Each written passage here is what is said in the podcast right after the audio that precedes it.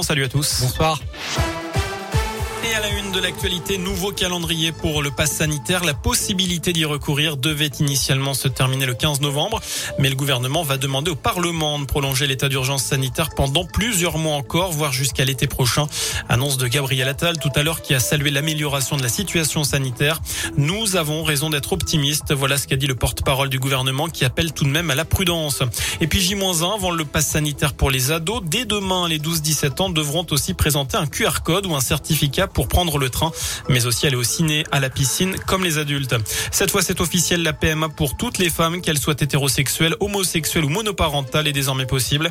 Les décrets d'application de la loi ont été publiés au journal officiel. Le texte offre la possibilité aussi de conserver ses gamètes pour mener à bien une future grossesse.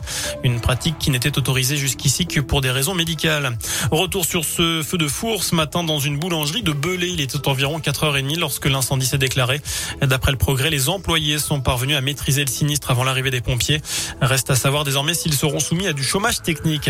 Les républicains passent à l'offensive face à Éric Zemmour. Le député de l'Inde, Damien Abad, propose de débattre avec le polémiste. Il lui a envoyé un courrier officiel. On rappelle qu'Éric Zemmour n'est pas candidat à la présidentielle pour le moment.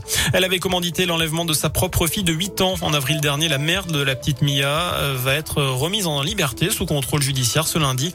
Lola Montemaggi, 28 ans, avait été interpellée le 18 avril à Sainte-Croix en Suisse où elle se trouvait en compagnie de sa fille. Cinq jours après l'enlèvement de cette dernière par trois hommes dans les Vosges, la jeune femme n'avait plus la garde de Mia et n'avait plus le droit de la voir seule.